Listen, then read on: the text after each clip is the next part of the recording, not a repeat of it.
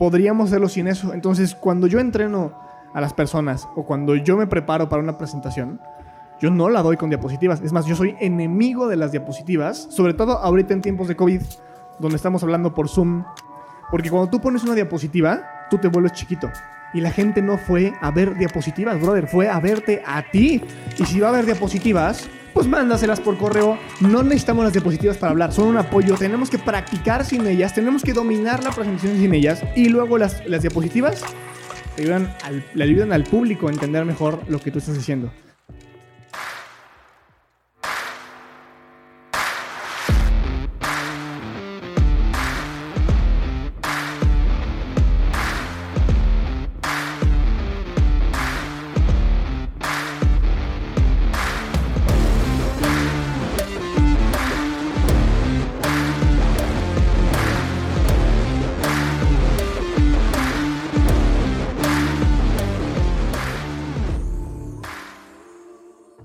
¿Qué tal? Bienvenidos aquí a Titanes Podcast. El día de hoy estamos con un invitado que, como venía a la ciudad, la verdad es que quise aprovechar la oportunidad de que estabas por aquí. Bienvenido, Paco. ¿Cómo estás? Muchísimas gracias por la invitación. Estoy en realidad muy emocionado de estar acá. Veo que has entrevistado a una gran cantidad de gente y muy, muy importante. Y para mí es un placer que me hayas invitado.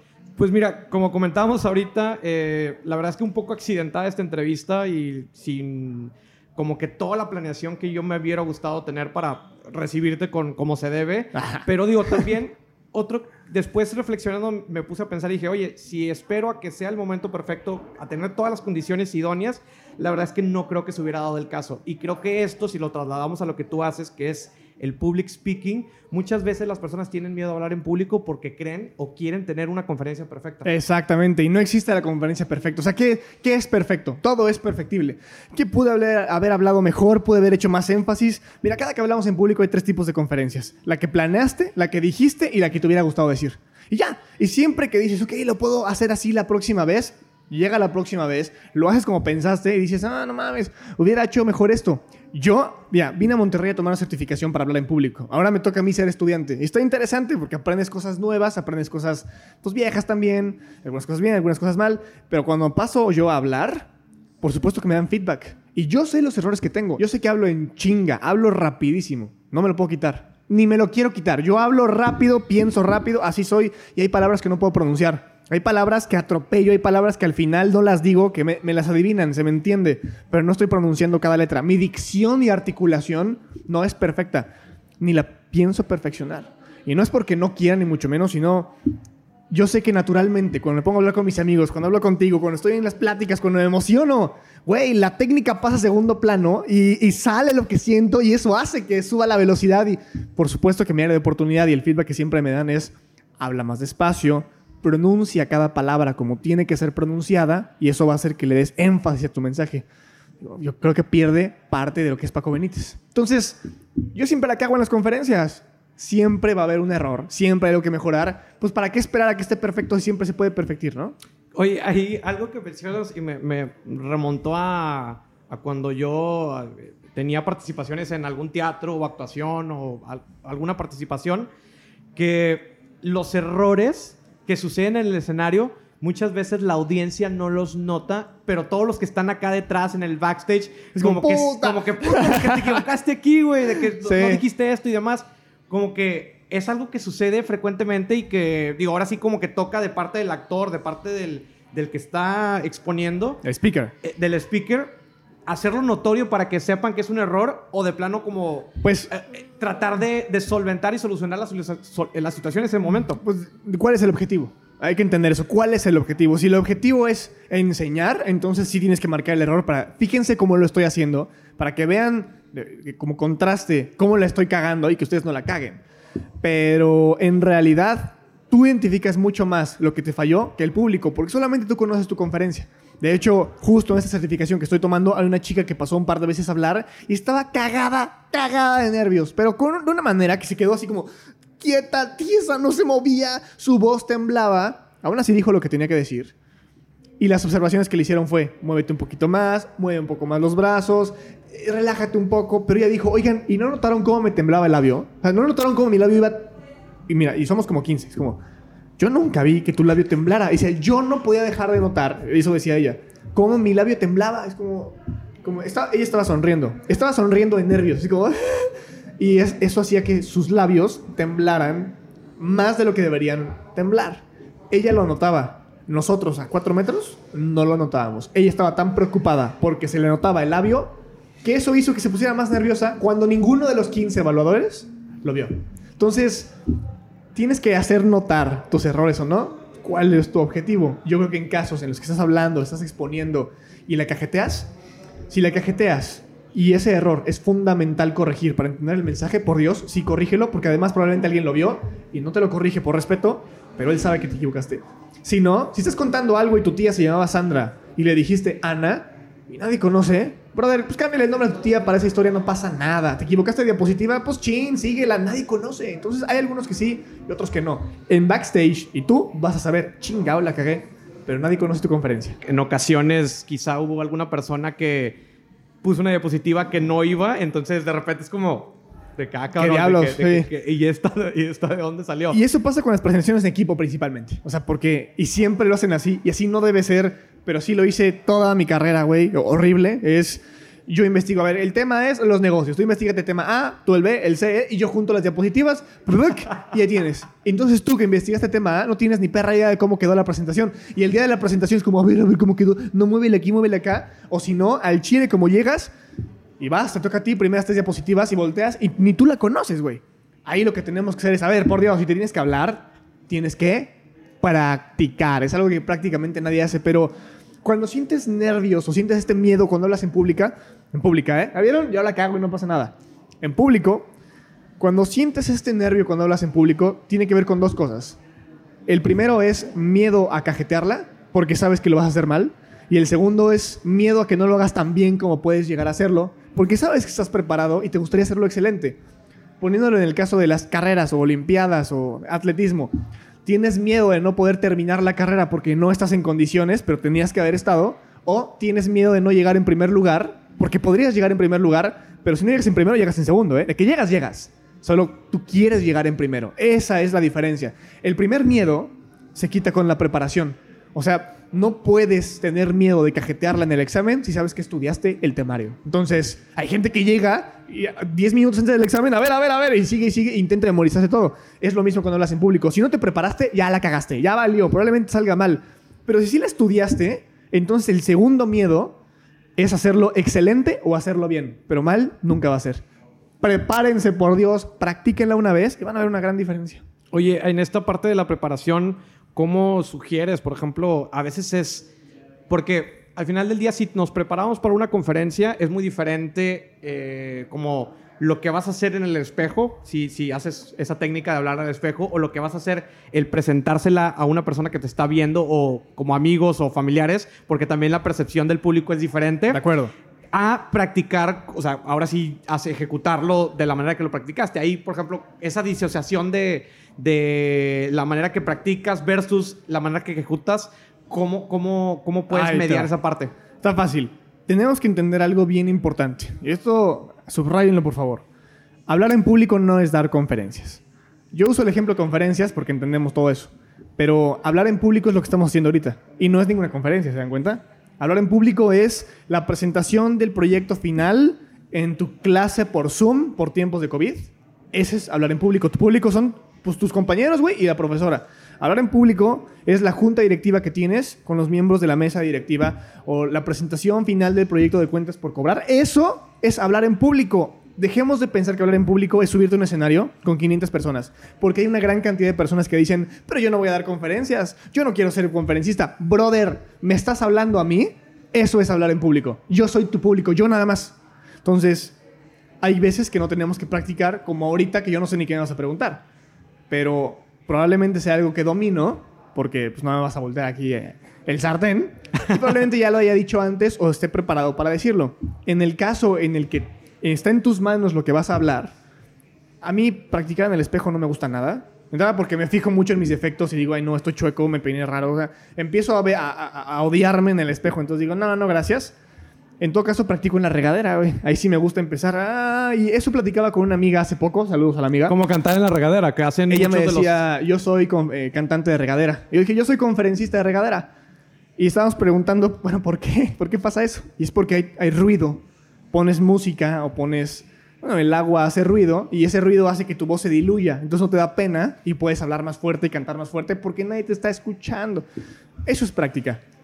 Eh, Lo mejor que puedes hacer no es practicar en tu cama o practicar en la regadera, sino ir al lugar donde vas a hablar y ahí ponerte a practicar.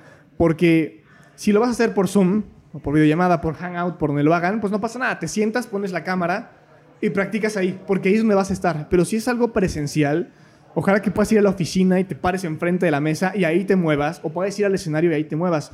Porque es muy diferente hablarle a gente que conoces, hablarte a ti y hablarle a gente que no conoces. Pero si tienes la mayor cantidad de variables dominadas o la mayor cantidad de variables practicadas, es más probable que esas variables cuando se presenten en el evento, pues no te afecten porque de alguna manera ya lo hiciste antes. Pero sí, practicar en el espejo no es lo mejor que puedes hacer. Claro, ahí, en- ahí hablas, por ejemplo, de minimizar el riesgo, ¿no? En el Exacto. sentido de que si tú conoces las variables y ya sabes qué variables sobre todo puedes controlar, porque indudablemente e invariablemente hay ciertos factores que no vas a poder controlar, ¿no? O sea, Claro. esos factores externos que no dependen de ti. Oye, que el audio suena mal, oye, que la presentación ya no se pudo, no se pudo poner, porque yo creo que en ocasiones, Sí, güey, cuando veces. una persona le toca hablar en público y que tenía pensado que iba a hablar sobre la presentación, a veces ya no saben ni qué decir, porque dicen, ah, era como su escudo, Güey. entre comillas, para poder hablar. Le pegaste al, al gordo. Y, y- ¿O cuántas veces ponemos un video? Ay, a, mí, me- a mí me ha pasado, por eso yo no pongo videos.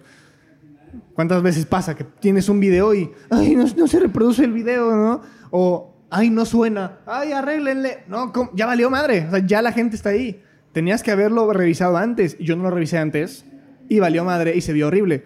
Aquí la cosa y tenemos que entender esto. Cuando hablamos de presentación, cuando una persona dice, yo hago la presentación, ¿qué pensamos? Yo hago el PowerPoint. Claro. Yo hago el keynote. Si alguien te dice, yo hago la presentación, es, pues tú vas a hablar, brother. Yo no. Porque una presentación es hablar. Y los apoyos visuales, que así se dice, vamos a llamarle presentación para efectos todo esto, o el keynote o el PowerPoint, eso es un Apoyo visual. complemento. Ujú, es un, claro. y, es- y a ver, subrayamos esta palabra, es un apoyo, lo que significa que no la necesitamos. ¿Viste cómo la pronuncié? Necesitamos, así lo digo yo, perdón. Necesitamos. No la necesitamos para hablar. Podríamos hacerlo sin eso. Entonces, cuando yo entreno a las personas o cuando yo me preparo para una presentación, yo no la doy con diapositivas. Es más, yo soy enemigo de las diapositivas, sobre todo ahorita en tiempos de COVID, donde estamos hablando por Zoom. Porque cuando tú pones una diapositiva, tú te vuelves chiquito.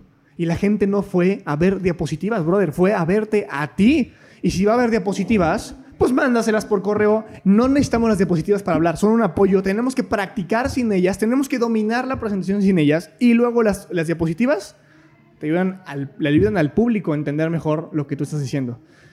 Es una conferencia, una presentación informática, pues órale, va a tener seguramente más elementos normales, pero principalmente o generalmente no va a ser así. Es, ¿quieres que te pongan atención? No sus diapositivas. Ellos quieren tomar notas, quieren tener esa información, te van a tener que escuchar, papá. Ni modo. Porque si sé que me vas a mandar la presentación, no te escucho, mejor la leo. Y hacemos o cometemos el error de escribir todo lo que decimos en diapositivas con chingos de bullet points. Y güey, eso es una estupidez, es una estupidez. No puedes poner bullet points en tus diapositivas. Ahí da por qué. No solamente porque se ve de la chingada, sino porque el público puede leer más rápido de lo que tú puedes hablar. Entonces, una vez que tú pones los bullet points, ellos los van a leer en chinga. Y una vez que tú los digas, ya no es sorprendente. Porque ya los leí. Es más, ya hasta me lo imaginé. Y es más, ya hasta te aplaudí en mi mente. Ya acabé. Yo ya me desconecté. Ya. Para mí ya terminó tu presentación. Y tú apenas vas en el punto 2. Papá, no. Entonces, ¿cómo se utilizan las diapositivas? Esa puede ser la pregunta. Se utilizan para tres cosas diferentes. Se llaman presentaciones red. Revela, explica y deleita. Y revela significa avisa que vas a hacer algo, avisa que vas a mostrar algo y luego lo muestras. Y de esa manera la atención va dirigida a la presentación, al PowerPoint, vamos a llamarlo así. Explicas y luego regresa hacia ti. Si estamos por Zoom, ¿qué es lo que tenemos que hacer? No tenemos que usar ninguna diapositiva, estamos hablando en pantalla gigante nosotros y de repente les decimos, y si no me lo entendieron bien, o si lo quieren ver de forma gráfica, ahí les va. Lo avisas.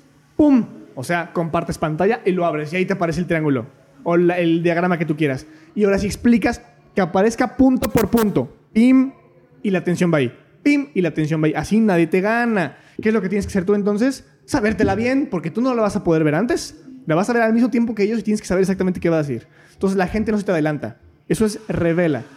Explica es, hay cosas que no se pueden explicar con palabras, sino con imágenes. Entonces, queremos entender los cambios de variables en la estructura financiera del segundo parcial. Va, ¿te lo puedo hablar? Pues no, güey, te lo tengo que enseñar, te lo tengo que explicar. Pero entonces vamos elemento por elemento, en el momento en que tengan que ser presentados, y la atención va ahí, explicamos cada punto, y luego quitamos la diapositiva, y regreso yo en primera persona. Y deleita significa diseño. O sea, tiene que ser una bonita presentación. Y bonita es muy relativo, pero todos entendemos que si le ponemos 16 transiciones, está de la chingada. Si le ponemos 200 bullet points, está de la patada. Si ponemos una imagen que es JPG y no PNG, y nuestro fondo es azul y la imagen tiene fondo blanco, pues obviamente no va, ¿verdad? Bueno, esa es la cantidad de gente que sí la mete. Entonces, una, un buen diseño puede aumentar el nivel de tu presentación, a pesar de que no sea tan buena. Pero un mal diseño siempre va a opacar una buena presentación, porque la vas a estar viendo y vas a juzgar por ese elemento visual. Claro. Así se usan. Fíjate que eh, eh, recordando en la universidad, por ejemplo, o en la escuela, que nos, nos forzan a, este hecho de hacer las presentaciones, de hablar en público y demás, pero la, realidad es que nunca nos enseñan cómo hacerlo, ¿no? Exacto. Es, nada más como de que, ah, sí, hagan la presentación y, porque inclusive yo creo que ni siquiera los maestros saben hablar, brother. Cómo hacerlo. Entonces ahí no te pueden dar un feedback de si, si, si, lo hiciste bien, si lo presentaste bien, porque la realidad es que tampoco ellos saben cómo hacerlo. Exactamente. Aprendemos a hablar en público a punta de chingadas. La verdad porque aprendemos a través de ejemplo y repetición, cómo lo hacen nuestros papás cuando hablan con ellos, cuando hablan con otras personas, cómo lo hacen nuestros amigos, cómo lo hacen nuestros maestros y hoy cómo lo hace un chorro de personas a través de redes sociales, esos son los ejemplos. La gente que lo hace a través de redes sociales y es viral es un muy buen ejemplo porque hay una forma de decir las cosas que es muy interesante. Cuando nos ponen a exponer en el colegio o en la universidad o en el trabajo, nos piden hablar, presentar lo que sea, lo que siempre califican y lo que siempre juzgan es el contenido. O sea, que digas los elementos que son importantes de decir. No puedes decir este tema sin haber pasado por haber dicho esto, esto, esto. A, B, C, exactamente. Y es, tienen una semana para prepararse, presentan la siguiente semana, ponle. Y no se presentaron, no dijeron esto, mm, este compañero se le olvidó lo que iba a decir. Sí, pero ¿y la forma? O sea, el orden lógico de la conexión de ideas, ¿dónde está? O sea, el fondo está, la información está, pero ¿y la forma? Y la manera de comunicar las ideas, eso no debería pesar lo mismo que el fondo, porque un buen fondo, o sea, una buena información, sin una buena forma de comunicarlo, pues no pega, por muy buena que sea la información. ¿Por qué los influencers no son divulgadores científicos? Hay pocos, pocos divulgadores científicos o divulgadores de conocimiento que son virales. ¿Por qué? Porque generalmente ese tipo de gente que son extraordinarios y hoy les debemos todo lo que tenemos tienen un excelente fondo, pero no saben cómo transmitirlo, comunicarlo. Y el famosísimo, ay, no, es que me da hueva, ay, es que me hace bolas. Pues sí, no tienen forma. Y hay gente que es bien. Esto no va para LinkedIn, perdón, aquí me lo cortas. Esto hay gente bien pendeja, gente bien hueca, que tiene cero fondo, güey, pero tiene una forma tan bonita y tan, tan fosfo que se viraliza, güey. Y dices, ¿pero qué estás aportando? Nada, pero tiene una forma tan padre que llama la atención. Entonces, dime cuál fue más importante pues la que funcionó, la que pegó y la que se monetiza. Es la segunda, no la primera. Deberían entonces entrenarnos, no solamente para la primera, el fondo, sino para la segunda, la forma. Y la forma la aprendemos a punta de chingadas, entonces es difícil escuchar a alguien que tiene algo que decir y que tiene una muy buena forma de decirlo. Sí, sin duda creo que, por ejemplo, eh, hay muchas personas que hablan y que saben hablar muy bien, inclusive mejor que la misma marca. O sea, eh, hemos visto el caso de empleados de marcas que trabajan y que eh, empiezan a decir mucho mejor las cosas que la misma marca lo está comunicando. Entonces ahí es donde te dices, te quedas de que, ok, entonces, ¿qué está sucediendo? Y por eso creo que hoy en día las empresas están buscando atraer ese tipo de talento para que, además de comunicar, sepan comunicar. Sí, que tengan talento, que tenga forma, talento que enganche, porque yo no lo puedo hacer, reconozco mi debilidad y encuentro a alguien que lo puede hacer mejor. Y eso está excelente, por Dios, tú no tienes que ser un todólogo, pero si tú eres marca personal, si tú quieres posicionarte y no tienes el recurso para poder agarrar estos talentos, tú tienes que tener las dos. Y no todos tenemos el recurso. Claro. Hablabas hace, cuando iniciamos la charla, que hoy en día te toca o que vienes a, e, educarte, ¿no? Un poco más en, este tema de public speaking. Sí. Eh, pareciera cuando dominamos una habilidad o que ya quizá eh, tenemos un poco de tiempo trabajándola, que como que ya no necesitamos ese tipo de capacitaciones. ¿Tú cómo lo ves en ese sentido? Y, sobre todo recordando que pues existe como esta manera de, decir que eh, están estas 10.000 horas, ¿no? Que Malcolm Gladwell nos dice para, para poder masterizar una habilidad. Entonces, en tu caso, eh, este hecho de que te capacites, de que continúes en crecimiento constante, ¿por qué es tan importante? Es importante porque la mejor inversión que puedes hacer, yo creo que es en ti mismo, y de verdad. Sobre todo, a ver, no quiero sonar cliché ni mucho menos, pero el producto soy yo. En, mi caso particular, en mi modelo de negocio, el producto soy yo, el servicio soy yo, la cara soy yo. Y si entonces hoy, que no está bien, pero estoy empezando, si hoy yo soy todo eso, pues cada vez tengo que hacerlo mejor, tengo que pensarlo mejor y tengo que tener más bases para hablar de lo que estoy pensando y de lo que estoy creyendo. O al contrario, más bases para darme cuenta que lo que yo creo está equivocado. O sea, porque ponerte a estudiar y ponerte a leer para confirmar tu punto es una estupidez. Es más, te capacitas y te pones a trabajar, estudiar entender para contradecir el punto que tú, ah, que tú dices que sí es cierto. O sea, yo, yo, digo, soy enemigo de la oratoria. Digo, la oratoria está muerta, no deberíamos aprenderla. todo el tiempo me capacito con oradores y con speakers para darme cuenta de la diferencia y cada vez estar más convencido o cada vez darme cuenta que no, que quizá yo la cajete. Al día de hoy, con toda la capacitación, libros, máster, certificados, yo creo que sigo teniendo razón. Pero me falta todavía mucho tiempo para seguir confirmando eso o no. Ahora, esto es una habilidad que va cambiando. Entonces, hoy tenemos podcast, hoy tenemos Twitch, hoy tenemos redes sociales, mañana tendremos hologramas. Y te juro que Aristóteles no tenía ni idea de los hologramas. Entonces, tenemos que empezar a aprender cómo se hacen las cosas. Es una habilidad que nunca va a terminar. Jamás, jamás, jamás. Entonces hay que estarse capacitando constantemente. Hoy creo que llegamos a un tope. O sea, tenemos todos estos medios digitales, hasta aquí llegamos, perfecto. ¿Cómo le hacemos para dominar estos medios y poder hablar a través de ellos? Es lo que estoy tratando de aprender. Nadie lo enseña, entonces tengo que tratar de diseñarlo, güey, y entender la fórmula que hay detrás. Y sobre todo, deja tu fórmula, la estructura que hay detrás. Pero independientemente de que no esté diseñada, si yo te digo que esto es un café, y yo lo digo como es un café, habrá alguien que lo explique de manera diferente. A pesar de que hablamos del café. Y quizás su explicación está más padre y le mete más elementos de los que yo le metía cuando explicaba el café. Es la razón por la que me capacito y por la que vine hoy a Monterrey. Es entender cómo de lo que yo hablo se puede explicar una perspectiva diferente o con herramientas diferentes y con personas diferentes de otros países. Y si después de eso veo que la manera que yo tenía era mejor, digo, perfecto, voy bien. Y si digo, no, pues no es tan buena como creí, esto es tan mejor, pues entonces agarro esos elementos para incorporarlos a mi conocimiento y compartirlo con ustedes. Me, gusta ese, ese acercamiento que haces de pues contrastar las ideas, de validar o refutar las hipótesis que tú tengas sobre las cosas, o bien complementar y agarrar ideas de otros lados. Al pues final del día, eh, digo, hay que, eh, digo, somos los creadores de contenido, creativos y demás, pues siempre estamos buscando de dónde agarrar ideas y, cómo inspirarnos y cómo mejorar y cómo, cómo eh, quitarnos a lo mejor las creencias que tenemos con nuevas creencias. Entonces creo que este acercamiento que haces tú de como que ver, de explorar, de ver tendencias, de ver técnicas, inclusive de, sentarte con oradores y, eso que tú estás de alguna manera en contra de oradores, entonces también lo hace interesante. Deja tú, bueno, es muy interesante y es muy útil. Hace, hace dos semanas estaba tomando otra certificación de no me acuerdo cómo se llamaba, Speaker Master Online, una cosa parecida. No me acuerdo cómo se llamaba, pero estaba tomando una certificación. Está muy padre. Hay contenidos muy buenos, otros contenidos que no me gustaron, pero siempre se aprende de muchas personas. Y eran cuatro conferencistas, o cuatro, pues tres eran oradores y uno era speaker. Y uno de los oradores era muy bueno. Muy bueno. O sea, me gustó su manera de hablar. Y sobre todo me gustaba su manera de explicar las cosas. Cosas que yo no hacía. Yo no lo hacía así. Y él usaba matrices. Entonces empataba elementos con elementos para sacar conclusiones. Y mira, conclusiones que no son el hilo negro, ¿sabes? Y algunas conclusiones que yo vi dije, yo creo que esto no va por aquí. Cuando he hablado entiendo que esto funciona diferente y así. Quizá para él funciona así, para mí podrá funcionar diferente. Pero la manera que tuvo para explicarlo se me hizo tan fácil y, y tan digerida. Dije, perfecto, o sea, a partir de hoy, cuando yo quiera hablar de un tema parecido, yo voy a usar una matriz muy similar incorporando los elementos que yo conozco porque no es copiar y pegar, ni mucho menos. Yo creo que esto no jalaba acá, yo creo que jala más bien lo que traigo, pues voy a meterlo yo, voy a probarlo yo y ver si funciona o no.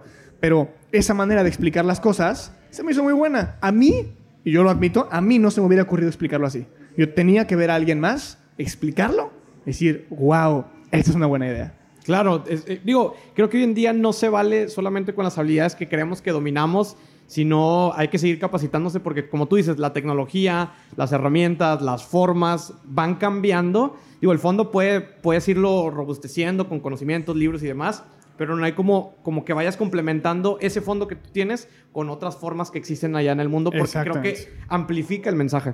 Y lo platicábamos antes de conectar los micrófonos y todo esto. Y es, hoy en día, la manera de hacer negocio es diferente. Yo no soy experto en negocios, ni mucho menos. No quiero serlo tampoco, ni mucho menos. Pero si yo quiero poner un negocio o una marca personal, empezar a hacer contenido, empezar a darme a conocer, que la gente compre mis servicios y tener un reconocimiento mundial, que esa es la tirada al final, yo tengo que saber de muchísimas cosas. No solamente de mi tema de public speaking, tengo que saber, y lo platicábamos, de cámaras, de colorimetría, de palabras raras para micrófonos, para audios, de equipos, de luces, de ángulos. ¿En qué momento yo me iba a saber que necesitaba saber esto? Hoy tenemos que saber una gran cantidad de cosas que antes no necesitábamos saber porque tienes que saber esto, aquí está porque funcionas aquí. Pero si no somos eso, si no funcionamos como una aguja en un pajar, si somos el pajar, madres, tenemos que conocer muchas cosas para dar los primeros pasos y puede ser un poco abrumador. Pero la conclusión a la que llegamos hace rato y me gustó muchísimo es que, mira, tú sabes muy bien esto de audio. Yo no lo conozco. ¿Cuánto tomó aprender esto? Pues quién sabe, seguramente un rato. Y quizá esto que sabes, bueno, podrías decir que sabes mucho, que sabes poco, digamos que sentimos que no sabemos tanto. Decimos, ok, yo sé algo, pero en realidad no es tan bueno o no es extraordinario. Lo que tú crees que no es extraordinario, para otras personas es indispensable. Y yo lo compraría. Yo lo necesito, yo lo compraría. A veces conocemos y sabemos más de lo que reconocemos y de lo que conocemos. Y empezar a reconocer que eso que sabes vale, empezar a reconocer el valor que tienes, es muy bueno porque eso es lo que puedes empezar a monetizar en un mundo en el que las marcas personales empiezan a valer, a valer más que las mismas empresas. Ahí en esa parte comparto totalmente contigo. Creo que hay una escalera y en este escalón eh, es como por ejemplo, ¿a quién le vas a vender tus habilidades de public speaking? A personas que estén dos escalones abajo de ti. Digo, quizá no vas a poder venderle a, personas que están dos escalones arriba porque pues ellos ya están en, quizá en otro nivel, sí, por supuesto. comillas, ¿no? Entonces, Si, si, si te bajas en esta escalera de conocimiento y de valor, pues puedes encontrar un público al que puedes ofrecerle tus servicios, puedes venderle alguna de tus conocimientos. Y esto también, por ejemplo, si lo regresamos a temas de contenido, de creación de contenido, hay veces que personas, oye, es que no sé crear contenido, ¿de qué puedo hablar? No sé para qué soy bueno. O, eh, y, luego ya que empiezas a rascar, dices, oye, güey, tú eres muy bueno para, para, las películas. O sea, tú me dices actores, dónde han salido, qué te pareció, etcétera. Yo creo que hay personas que no saben de esto y que pues, pueden estar interesadas en, adquirir estos conocimientos. Entonces, en ese sentido, es cuando ya les hace clic de que, ah, pues sí es cierto, porque siempre piensas o venderles a los, a los que están a la par tuyos o tratar de llegar al público que está acá arriba. O deja tú, o vender lo que todo el mundo vende. Es que yo quiero hacer contenido de emprendimiento. Güey, qué padre, qué padre, pero creo que tienes que ser un emprendedor muy exitoso para hablar de emprendimiento porque y no quiero ah, echarle tierra a nadie. No, ni mucho menos tampoco a nadie, pero... Ajá, ni, la palabra que quería usar era como, no quiero apagar a nadie, pero si vas a hablar de emprendimiento, puta, hay un chingo de cuates que ya están hablando de emprendimiento, y si tú no eres un emprendedor exitoso, entonces ¿qué diablos me vas a venir a decir? es otra persona viniéndome a escupir los libros de emprendimiento que todo el mundo ya escupe, tenemos que pensar en otra cosa. Generalmente sabemos algo ya que no nos damos cuenta que, vale. Hay que empezar a reconocer eso. Tenemos estos emprendedores como de pues ahora sí que tampoco por menospreciar, pero de papel al final del día. Mira, a mí me ha tocado estar con chavos que me han dicho, Paco, yo quiero hacer contenido de emprendimiento. Digo, va, órale, va. ¿Cuál es tu emprendimiento? ¿Qué estás haciendo? No, pues no, no, no tengo, no he empezado. Le digo, ¿cómo, brother? O sea, ¿quieres hacer contenido para enseñar a emprender? ¿Y tú no has emprendido? ¿No sabes si lo que vas a enseñar funciona? No, pues no. Entonces, ¿cómo diablos vas a enseñarme de emprendimiento? Bueno, es que va por ahí hay mucha gente que ve las redes sociales o ve los canales de comunicación como una manera de poder monetizar, hacerse famoso, volverse reconocidos y empezar a hacer algo a partir de redes sociales. Yo creo que las redes sociales son una ventana para sumarte a algún lugar que ya tienes. Entonces, si tú ya hablas de emprendimiento, si tú sabes del tema, las redes sociales son un canal de comunicación para, para hablar de eso. Pero sin redes, ya lo eres. Entonces, si voy a hablar de emprendimiento en redes, porque quiero ser emprendedor digital, este tipo de cosas, pues no es muy buena idea. Entonces entendamos que quizá primero tenemos que tener la potestad, que significa tener la experiencia y el reconocimiento de lo que estamos haciendo, saber si funciona o no funciona, y luego lo decimos, pero no al revés. Hablando de este tema del camino de emprendimiento y, y qué bueno que lo, lo, tocaste para ir como articulando esta parte, ¿cuándo, ¿cuándo te diste cuenta que lo que estabas haciendo, digo, desde que empezaste a despegar un poco la marca personal, desde que empezaste a publicar estos videos en TikTok que algunos se empezaron a volver virales, ¿cuándo, ¿cuándo fue cuando te diste cuenta de que, ah, caray, por aquí es el camino y por aquí puedo monetizar? Yo no monetizo redes sociales. Es más, no sé ni cómo chingados hacer eso. Pero he monetizado mi conocimiento a través de redes sociales, que creo que para ahí vas. Sí, sí, por allá. Eh, creo que también es importante mencionar esto. Yo no soy emprendedor. Yo no quiero ser emprendedor. Yo soy freelancer y soy orgullosamente freelancero. Y yo tengo contratados, uno, dos, tres, cuatro freelancers más y una empresa. O sea, a ellas yo les pago. No son mis empleados, no somos una empresa juntos. Cada quien también es un freelancer y esta empresa que es empresa creo que está muy de moda decir que eres emprendedor. Está más de moda decir que soy emprendedor a emprender.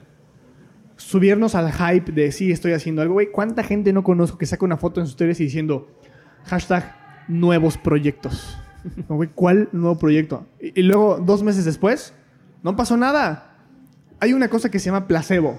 Ya me estoy desviando un poco, pero quiero hablar de esto, güey. Claro. Hay una cosa que se llama como placebo emocional. Y es cuando cuando logramos tener la recompensa emocional que nos daría las cosas, pero la, tenemos sin tener esas cosas, ya no hacemos las cosas, porque ya tenemos lo que queríamos. No queríamos el proyecto, no queríamos el emprendimiento, queríamos que la gente nos ubicara como emprendedores. Y es por eso que la mayoría de personas que están de moda, de que todos somos emprendedores y en LinkedIn y en Facebook soy emprendedor, emprendedor, emprendedor, realmente no lo son. No tenemos que serlo. O sea, quitémonos de la cabeza, no tenemos que emprender si no queremos porque emprender significa formar una empresa. Es, una entidad no física, es moral, güey. Y tienes que tener empleados, tienes que tener nóminas y tienes que pagarle sus prestaciones como buen trabajador. Porque si tú eres el emprendedor y haces una empresa, los demás son trabajadores. Así es como funciona, así es como tiene que funcionar. Qué bueno que funcione así por seguridad de todos. Pero si no eres eso, brother, estás de freelancer. Perdón, estás de freelancer. Qué padre que hay un chingo de freelancers, güey. Pero cuando escuchas yo soy freelancer, es como, ah, puta, soy autoempleado. Quizás es el primer paso para ser emprendedor. Quizás te quieres quedar ahí un chorro de tiempo. Pero creo que debemos de dejar de ver para abajo al freelancero o al autoempleado. Empezar a echarle un poco más de porras porque ese es el primer paso para ser ese emprendedor que todos quieren ser.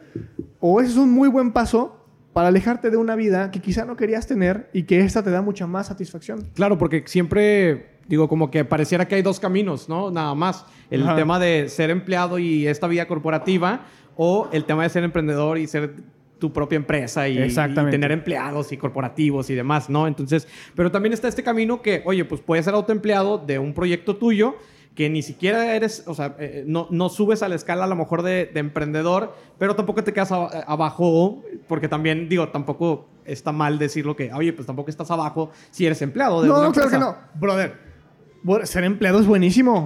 yo fui empleado cuatro años y medio y fue buenísimo. Comparto, comparto completamente contigo. Qué padre. Si lo tuyo es ser empleado, dale, por Dios. Pero sé el mejor empleado, cabrón. Oh, no, güey. Es un pinche empleado medio que da igual. O sea, sé feliz. Oye, o de que como quiera te pagan de quincena. Como quiera te pagan igual. O sea, y va a sonar bien raro. Y perdón, LinkedIn, perdón, vamos contra el... Va a ser esto tabú. Pero es verdad, güey. La empresa te mueres mañana, mañana te reemplaza, güey. Y le vale madre. Para tu familia eres indispensable. Para tu empresa eres un activo. Le vale madre. Y sí, güey, le echas un chingo de ganas, tienes más oportunidades. ¡Qué padre! Si tu camino de vida y tu proyecto de vida va por ahí, brother, por favor, dale. Y yo lo veo con mi novia. Mi novia trabaja en Volkswagen. Mi novia es una chingona y la admiro porque es una, es una crack, mi novia, cabrón. O sea, es una crack. Entró hace año y medio a la empresa y ya la van a mandar a Alemania a trabajar. Cabrón, hay gente que lleva 10 años ahí y ni de cerca tiene una oportunidad como ella. Ella sí, porque es una chingona, yo no lo quiero dejar de decir. Ella es empleada, felizmente empleada, le pagan de huevos, tiene prestaciones de huevos y probablemente nos vayamos a otro país a vivir. No por mí, güey, no por mí freelancer, eh, no por mí emprendedor, por ella empleada. Dejemos de aventarle tierra a los empleados, porque si tú quieres ser eso, güey, qué padre. Hay gente que no sabe lo que quiere, tú sí sabes, chingón. Y si no quieres eso, pues ten los huevitos, o más bien construye la base para poder empezarte a salir de ahí. Si es que eso es lo que quieres, puede ser que no te pueda salir, pues a disfrutarlo, papá, ni modo. Pero si puedes empezarte a salir, venga. Pero por favor, dejemos de poner emprendedor en un pedestal, porque hay más gente emprendedora que, em- que emprendedores de verdad. Si quieres ser emprendedor, no digas que eres emprendedor. Tu proyecto, tu emprendimiento y tus resultados van a hablar por ti, sin que tú lo pongas en Facebook. Hay, hay una pues, frase, si lo quieres ver, meme, que dice que detrás de cada emprendedor hay un patrocinador.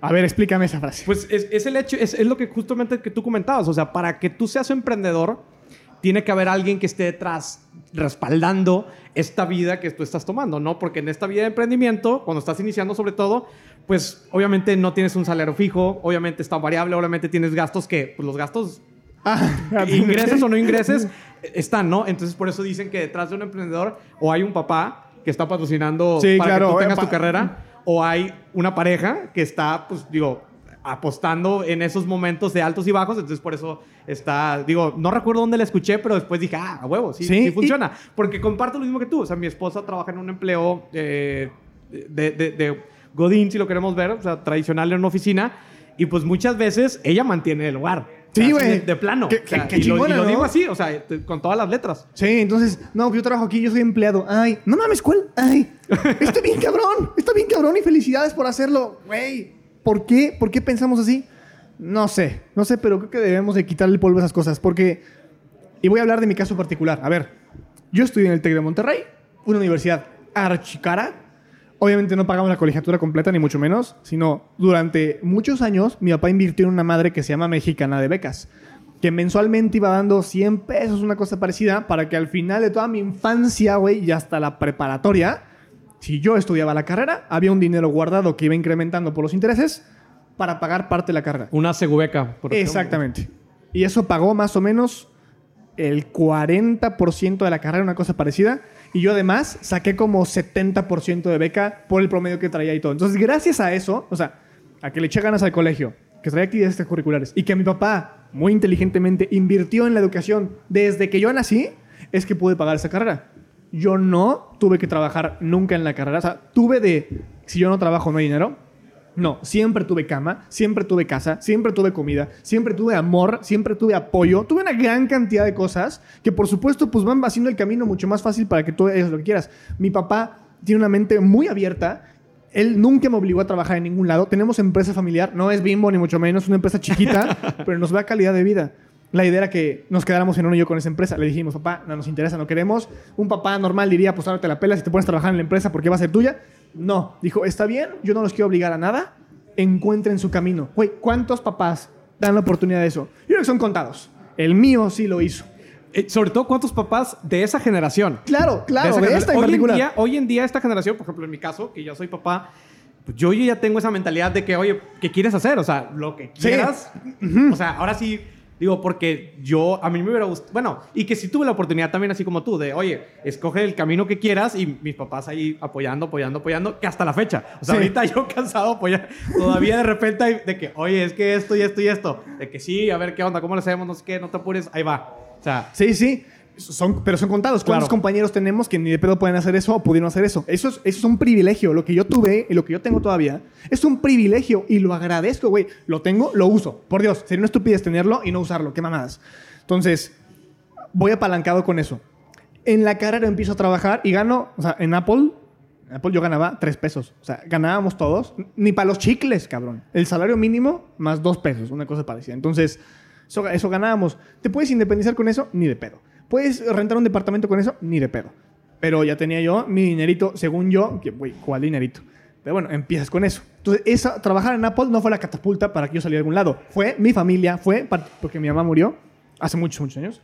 Fue mi papá el que, el que hizo todo el colchón y la oportunidad para poder salir de ahí. Y una vez salgo de la universidad, Apple ya no existe. No es que no existe la empresa, el programa en el que trabajaba dejó de existir. O sea, Apple ya no existe. Y yo empiezo a meterme otras cosas. Y empiezo con mi, vamos a ponerle proyecto, mi proyecto de vida, que esto es de public speaking. Obviamente no monetizo ah, luego, luego. Tarda un poco más. Y en ese inter, yo seguía recibiendo apoyo de mi familia. Y cualquier cosa que pase, tienes una casa, tienes una cama y tienes un plato de comida que puedes regresar si la cagas. ¿Cuánta gente no tiene eso? Yo sí lo tuve y se llama privilegio.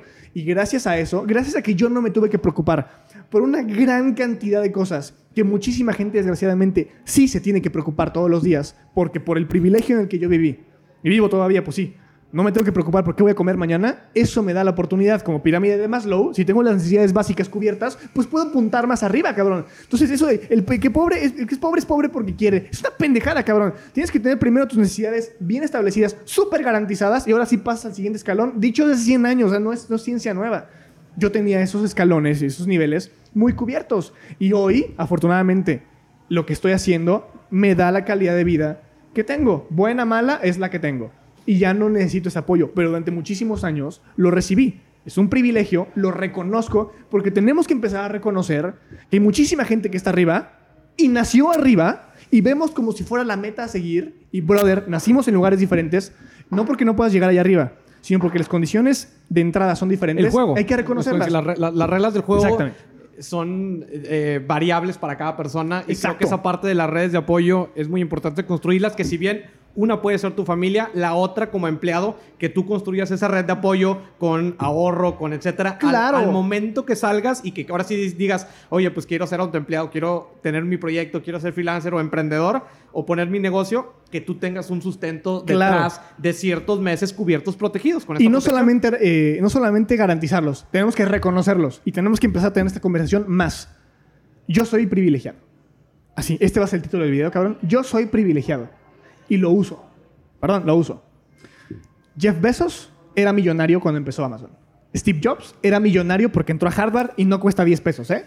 Bill Gates era millonario cuando era joven y siguió siendo millonario. No empezaron, empezaron en su garage porque quisieron, güey. Si querían un edificio, lo compraban y empezaban ahí. No empezaron de cero, empezaron de muy, muy arriba. Empezaron tan arriba que muchos de nosotros nunca vamos a poder llegar al nivel de altura de donde ellos empezaron. No estoy juzgando, no estoy discriminando, no estoy censurando, estoy reconociendo.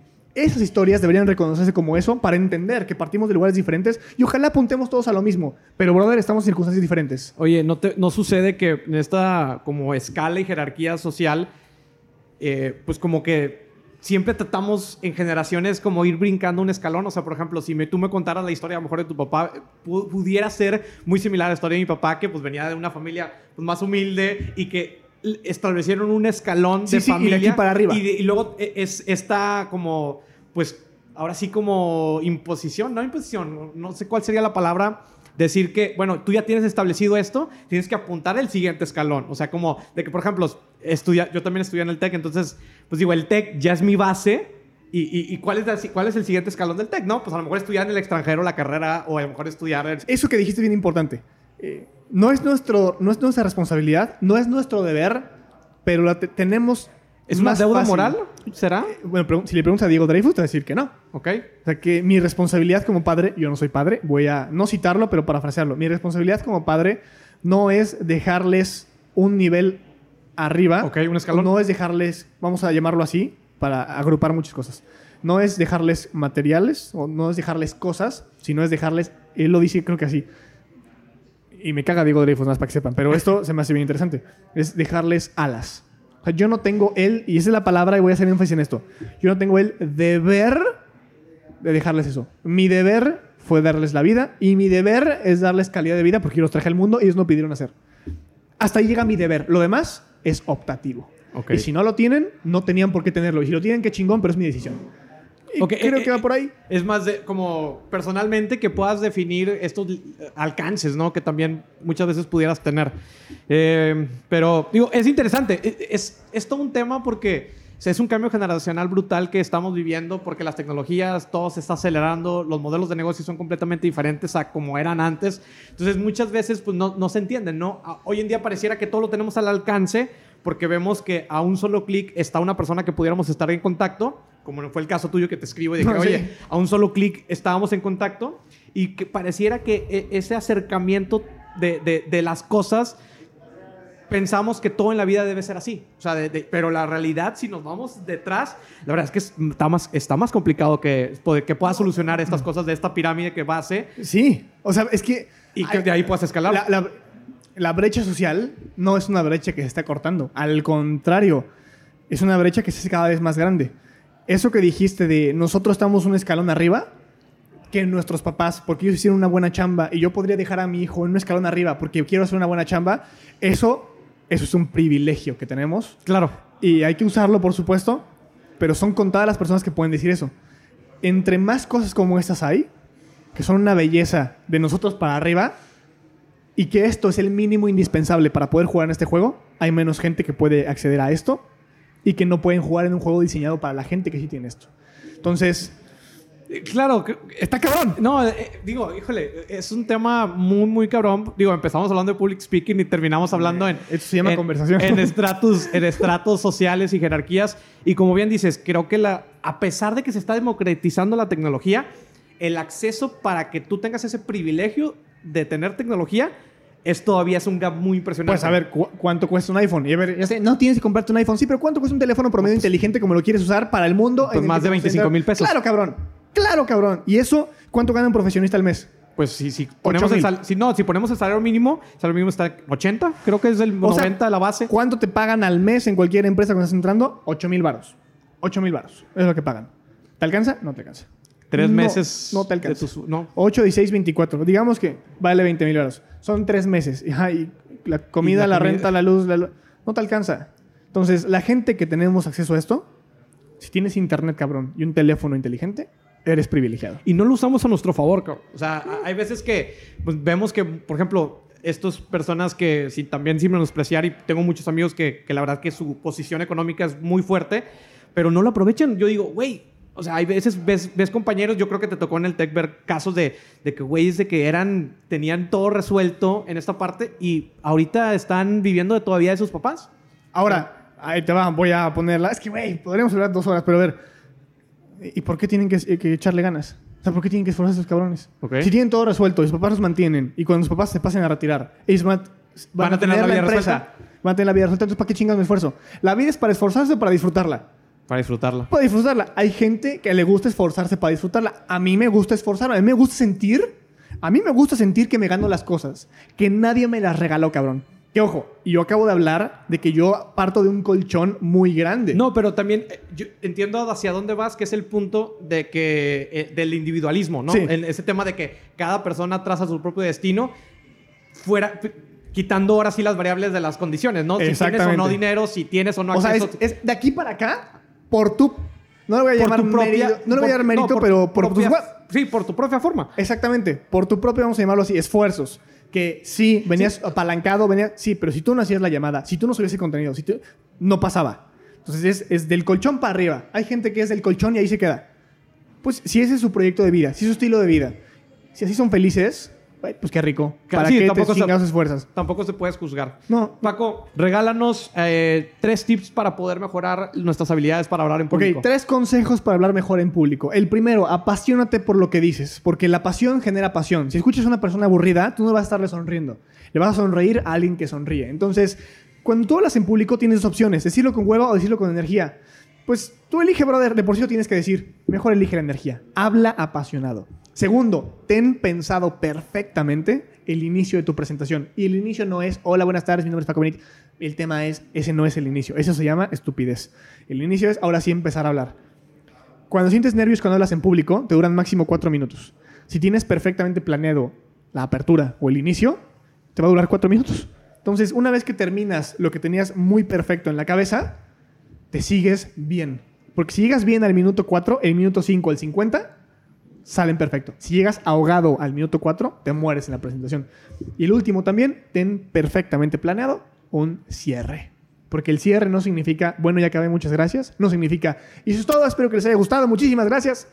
El gracias no se utiliza, es protocolo, lo vas a decir sí, pero tu cierre va antes del gracias. Si tienes planeado cómo cerrar, el público va a recordar lo último que dijiste. Y es tu objetivo, que recuerden tus palabras. Casi nunca pensamos en cómo empezar y en cómo terminar. Pensamos el end en medio. En medio tiene que haber energía, al principio tiene que haber un gancho y en el cierre tiene que haber poder. Si los tenemos los tres, es una buena presentación. Excelente. Paco, eh, déjanos tus redes sociales para que las personas que te quieran contactar, que quieran consumir con tu contenido, te puedan buscar. Gracias. Estoy como arroba paco.benítez en todas las redes que hay. Excelente. Bueno, pues muchas gracias, Titanes, por habernos escuchado. Nos vemos en el siguiente episodio.